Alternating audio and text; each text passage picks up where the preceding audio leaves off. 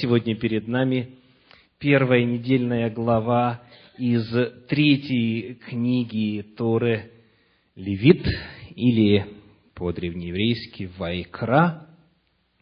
И сюда входят первые пять глав книги Левит. Сегодня я приглашаю вас прочитать один коротенький отрывочек из второй главы книги Левит, стихи с 11 по 13. Левит, вторая глава, стихи с 11 по 13. Там написано так. «Никакого приношения хлебного, которое приносите Господу, не делайте квасного, ибо ни квасного, ни меду не должны вы сожигать в жертву Господу. Как приношение начатков, приносите их Господу. А на жертвенник не должно возносить их в приятное благоухание. Всякое приношение твое хлебное соли солью, и не оставляй жертвы твоей без соли завета Бога твоего – при всяком приношении твоем приноси соль. Каков смысл этих правил? Что означают главные термины, используемые в этом отрывке, и что это может означать применительно каждому из нас – вот это сегодня наша тема. Мы находим здесь три главных слова, три главных термина, вокруг которых ведется повествование. Итак, первый из них относится к ряду запрещенных Торой для сожигания – на жертвенники. И этот термин какой? Квасное. Библия говорит, никакого приношения хлебного, которое приносите Господу, не делайте квасного. Что это такое? В оригинале используется древнееврейское слово «хамец». Слышали? «Хамец». И словарные значения этого слова таковы. Я цитирую, например, по словарю Харриса, далее Браун Драйвер Бриггс, Swanson Dictionary of Biblical Languages и так далее. Когда вы открываете словари древнееврейско, русский, древнееврейско, английские, то вы находите там следующие словарные значения. Хамец – это по-английски that which is leavened.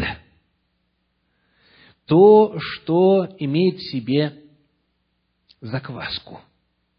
Закваску. Далее, это слово переводится также как дрожжевая еда.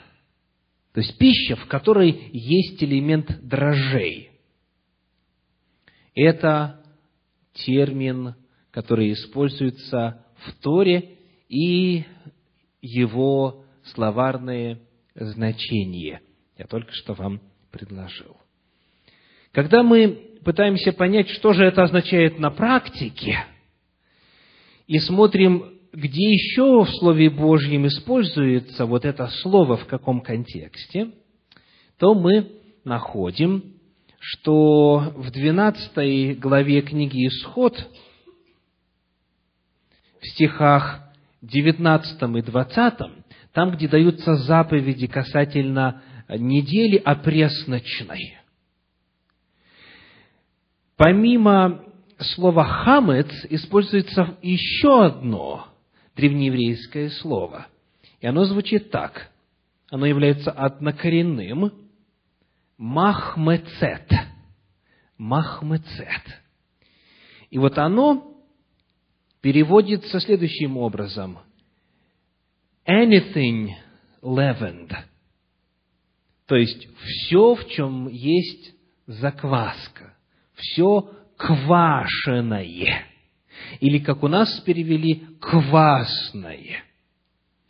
В русском языке это очень интересный термин, довольно широкий. Но вот квашеная капуста, например, может подходить под это определение. Или огурцы, или помидоры квашеные. Что, или кефир, например, где есть элемент брожения. Каково значение этого слова? Что запрещено было сожигать на жертвеннике? Мы нашли термин хамец, затем махмецет. Очень интересно обнаружить, что, оказывается, в одиннадцатом стихе у нас есть помощь в понимании этого термина. Вот давайте еще раз посмотрим на одиннадцатый стих. Надеюсь, текст Торы у вас перед глазами. Никакого приношения хлебного, которое приносите Господу, не делайте квасного в оригинале хамец. И дальше идет слово «ибо», потому что. Потому что ни квасного, ни меду не должны вы сожигать в жертву Господу. Кто что-нибудь понял?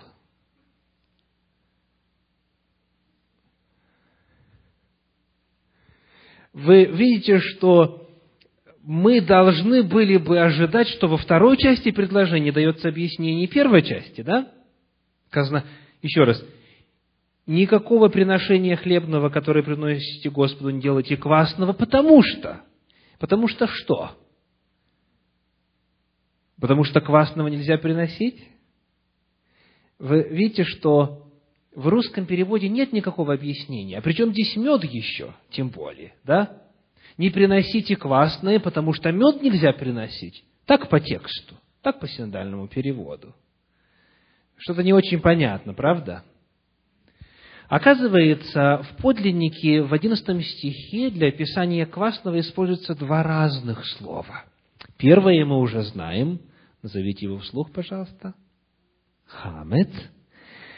А вот дальше, когда сказано «ибо», и у нас не квасного, не меду, то вот слово «квасное» второй раз, когда используется в синдальном переводе, в подлиннике фактически иное слово. Это древнееврейское слово «сеор». «Сеор».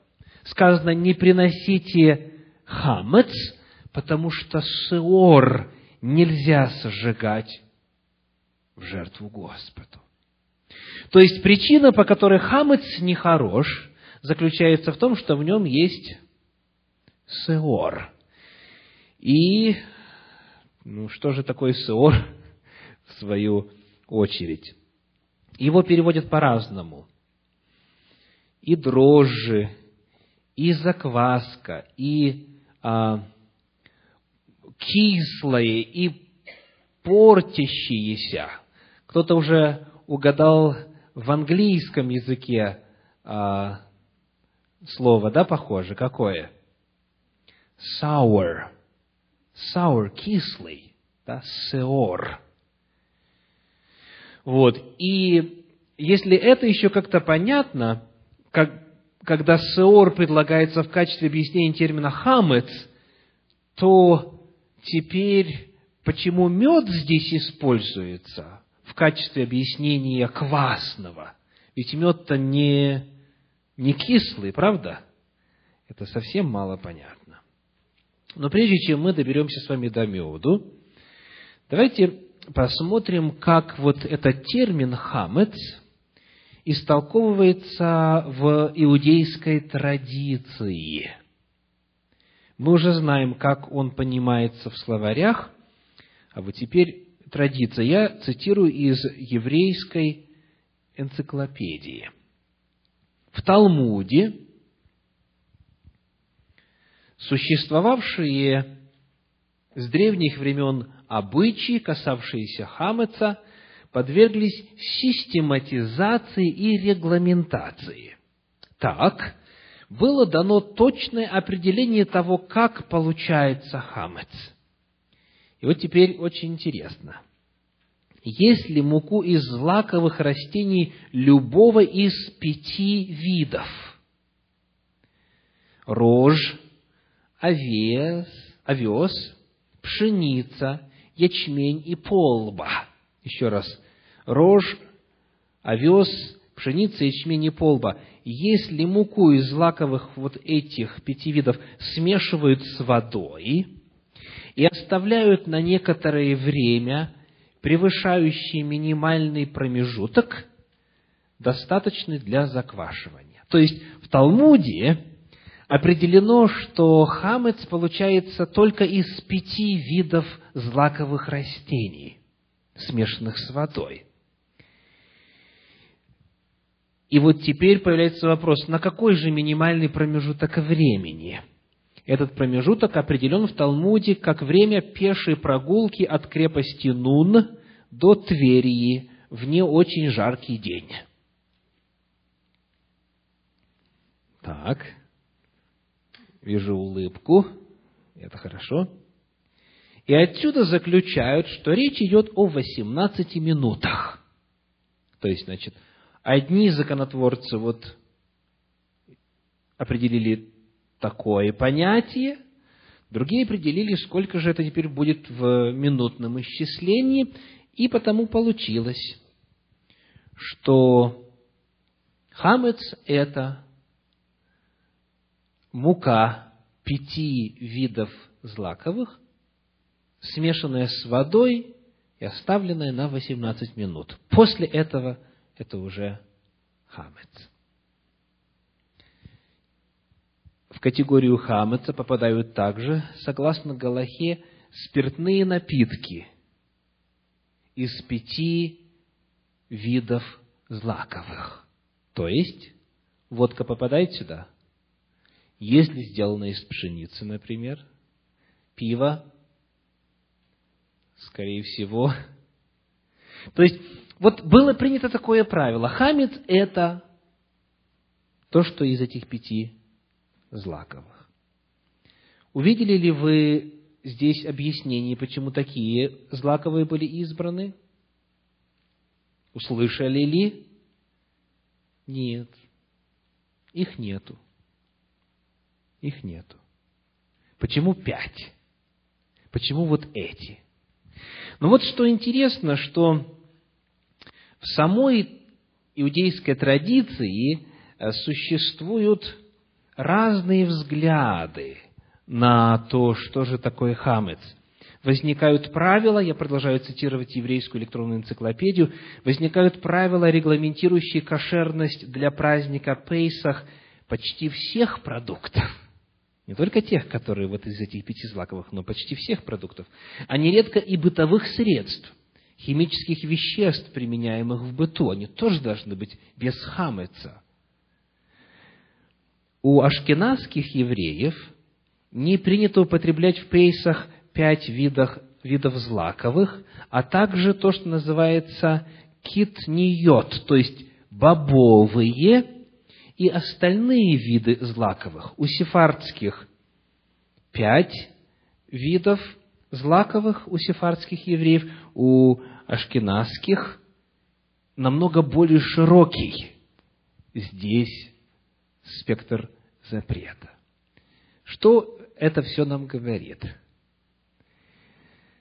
Значение термина в разных традициях в иудаизме понимается по-разному.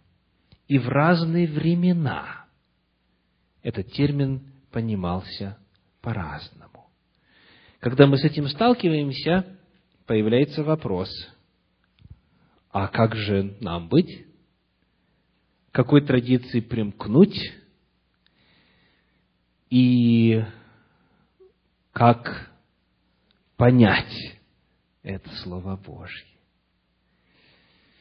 Давайте посмотрим, может быть, мед нам поможет разобраться с тем, что такое хамец, потому что помните, что термин хамец объясняется термином сеор и Дальше медом сказано, ибо ни сеор, ни мед нельзя сожигать на жертвеннике Господу. Итак, мед. Что такое мед? Всем, казалось бы, продукт известный, да? Однако вот смотрите, что обнаруживается при исследовании состава этого продукта, о котором идет речь. Во-первых, в оригинале используется древнееврейское слово «дваш», и вот оно означает следующее. Послушайте, что говорит известный комментатор Торы Раши. Раши. Он пишет, «Всякая плодовая сладость называется медом». Представляете? Всякая плодовая сладость называется медом. И дальше он добавляет, из следующего стиха ясно, что в виду имеется сладкий плодовый сок, а не пчелиный мед. И продолжая комментировать, он говорит, а что именно приносишь ты из квасного и из меда? Приношение первых плодов два хлеба в ацерет, в праздник Шавуот, которые из квасного хлеба, как сказано, квасными должны они быть испечены, они приносились а, в храм, но не приносились жертву, не возжигались. И дальше сказано, и первые плоды из меда плодового, как, например, первые плоды смоковницы и финиковой пальмы. А еще один комментатор, а, комментарий к Торе Равина Гюнтера Плаута содержит следующую информацию. Обычно в Библии слово «дваш» обозначает мед, изготовленный, теперь слушайте внимательно, из перебродивших, давленных фиников, так же, как арабский дипс. Разведение пчел пришло в страну Израиля относительно недавно. Итак, оказывается, что мед, который здесь упоминается, это не то, что приносят пчелы. Это продукт, изготовленный из пере, перебродивших фиников, смокв, сладкий плодовый сок, а не пчелиный мед, говорит Раши. Итак, еще раз. Что такое хамец? Это то, что объясняется в самой Торе двумя терминами – сеор, дрожжи, закваска и так далее, или мед, то есть нечто изготовленное из перебродившего вещества. Что общего у термина «сеор» и «мед» в таком случае, это то, что речь идет о процессе брожения. О процессе брожения. То есть хамец – это вовсе не а, результат смешания муки из пяти злаков с водой, оставленной на 18 минут. Такого определения вы нигде не найдете в Священном Писании. Хамец это термин, который, будучи сродни термину махмецет, и сеор, и мед, вот в таком в библейском смысле, обозначает разные виды, четыре разных слова, и разные формы брожения. В хлебной закваске это один процесс, в оставленном на произвол судьбы соке это другой процесс, если рассматривать вот э, саму структуру и сам, сами микроорганизмы, которые начинают действовать вот в этих веществах. Но суть одна, суть и основа одна – это процесс брожения. Итак, коль скоро у нас есть процесс брожения, нам теперь легче понять, почему Господь говорит следующее, 13 стих 2 главы книги Левит – Левит 2.13. «Всякое приношение твое хлебное соли солью, и не оставляй жертвы твои без соли завета Бога твоего. При всяком приношении твоем приноси соль. При всяком приношении. Значит, здесь есть в этом стихе вновь два термина, которые обозначают жертву или приношение. Первый термин – это минха. Минха, как правило, означает хлебную жертву. Как у нас и переведено, а, приношение хлебное, минха. Однако иногда минха используется и для описания а, мясных жертв. Но вот второй термин, который используется, когда сказано «при всяком приношении», то вот это второе слово «приношение» – это слово «карбан», «карбан», и оно точно описывает и мясо животных, это любой дар, это любая жертва, и мясная, и хлебная. Так вот, не оставляй жертвы, никакой жертвы без соли. Почему? Зачем нужна соль?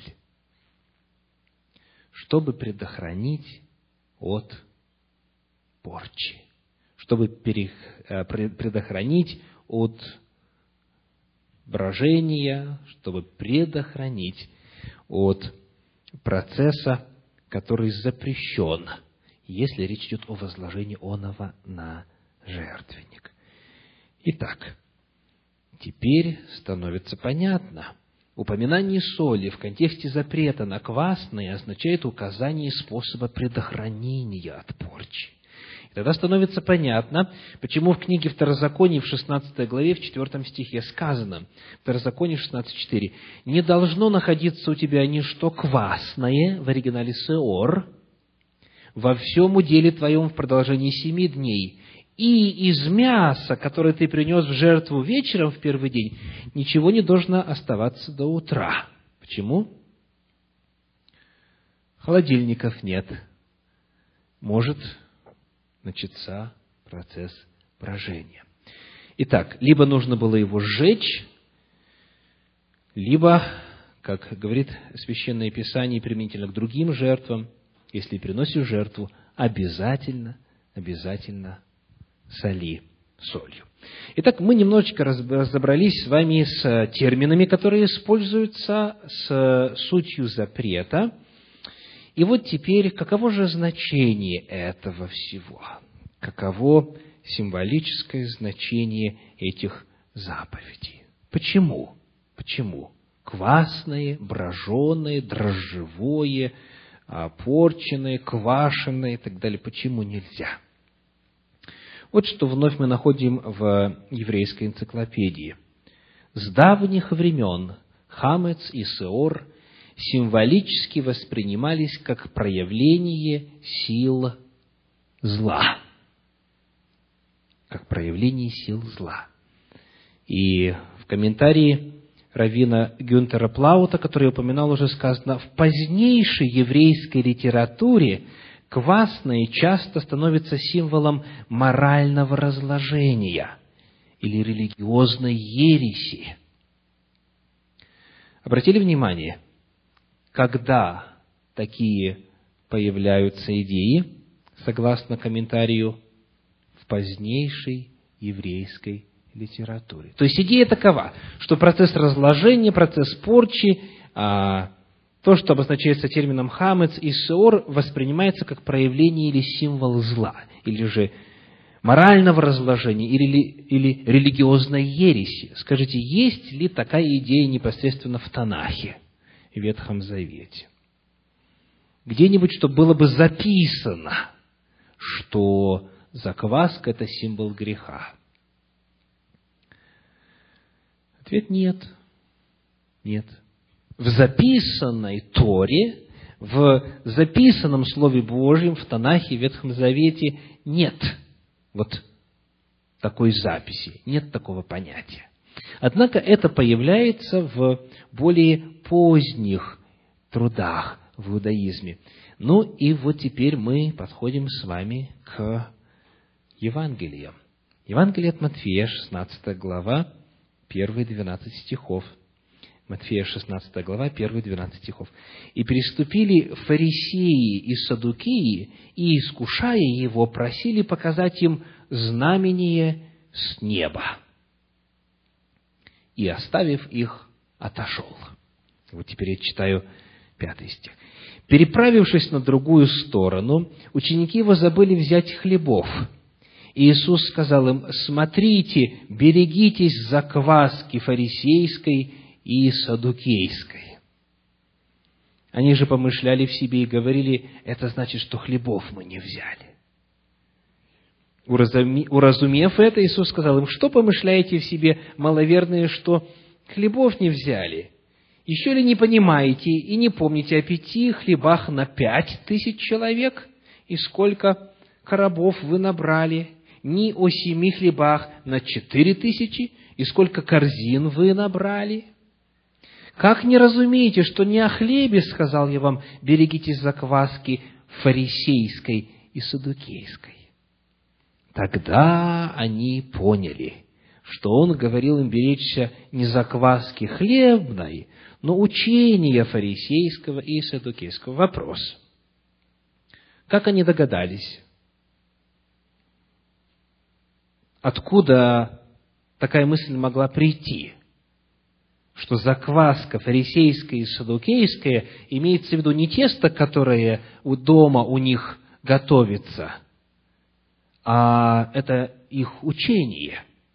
Ответ – потому что в иудаизме на тот момент, как раз вот в этом междузаветнем периоде, эта идея уже существовала. Повторюсь, ее нет в записанном Танахе, ее нет в записанной Торе.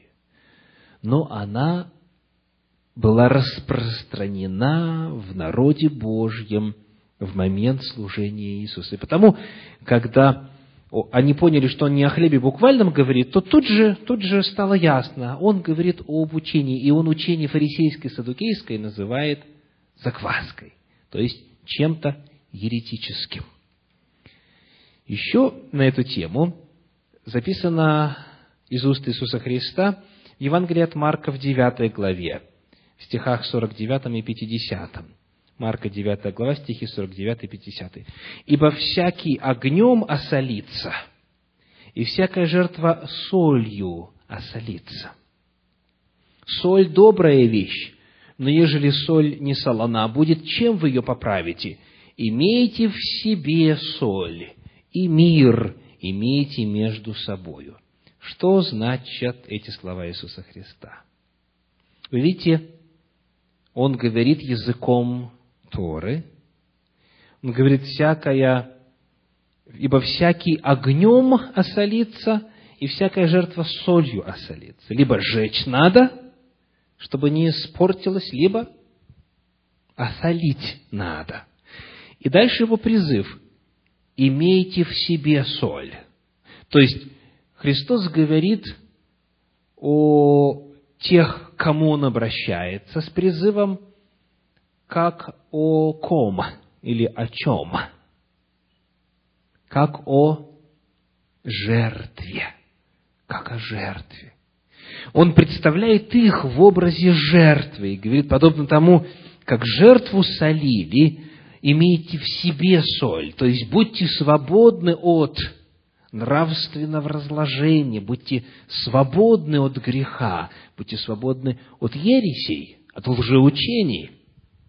Ну и, конечно же, когда уже мы читаем послания новозаветные, там эта идея вновь повторяется в первом послании Коринфянам, в пятой главе, стихи 6 по 13.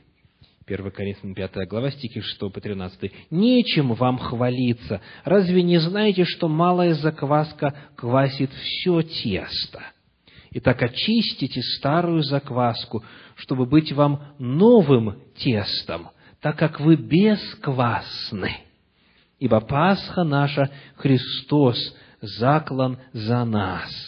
Посему станем праздновать не со старою закваской, не с закваской порока и лукавства, но со пресноками чистоты и истины. Он говорит, вы по природе должны быть какими? Бесквасными. Потому что закваска – это порок и лукавство. И на практике это, в частности, означает следующее. Я писал вам в послании не сообщаться с блудниками. Впрочем, не вообще с блудниками мира сего, или лихаимцами, или хищниками, или идолослужителями, ибо иначе надлежало бы нам выйти из мира сего. Но я писал вам не сообщаться с тем, кто, называясь братом, остается блудником или лихаимцем, или идолслужителем, или злоречивым, или пьяницей, или хищником. Итак, если малую закваску положить в тесто, то все тесто подвергнется воздействию этих микроорганизмов. Если одно гнилое яблоко окажется в ящике, то скоро весь ящик нужно будет выбрасывать. И апостол Павел говорит, чтобы мы, соблюдая вот эту чистоту, будучи свободны от хамеца, от сиора, вот от того самого меда, перебродившего и так далее, чтобы мы были в нравственном отношении чисты и смотрели, с кем мы общаемся, а не оказывает ли на нас тлетворное влияние наше окружение. Послание римлянам, 12 глава, 1 стих. «Итак, умоляю вас, братья, милосердием Божьим, представьте тела ваши в жертву живую, святую, благоугодную Богу для разумного служения вашего». Итак, тела ваши пусть будут жертвы. Что же мы узнали сегодня для понимания Слова Божия и для практической жизни? Этот призыв Торы – это призыв к чистоте, к святости, к неповрежденности учения – это призыв к выбору тех, с кем мы общаемся. Это призыв к чистоте тела Господня, призыв к чистоте конгрегации народа Божия. И очень интересно отметить, что Иисус Христос, когда использует вот эти образы, Он говорит с народом на понятном языке. Этот язык – это не язык записанного слова, это язык традиции того времени – Позднее в иудаизме стала появляться эта идея. Конечно же, она существовала и тогда, когда Господь давал этот закон, и народу Божию это всегда было понятно, но записано это было не в Танахе, а в трудах, которые появились позже. Иешуа использует эти образы, и апостол Павел также. Итак, Сегодня вопрос звучит таким образом. Какую жертву вы приносите Господу? Какова она? Солью, без соли, чистая или испорченная? Что а, влияет на состояние вас, как жертвы пред Господом? Это призыв к чистоте и святости. Аминь.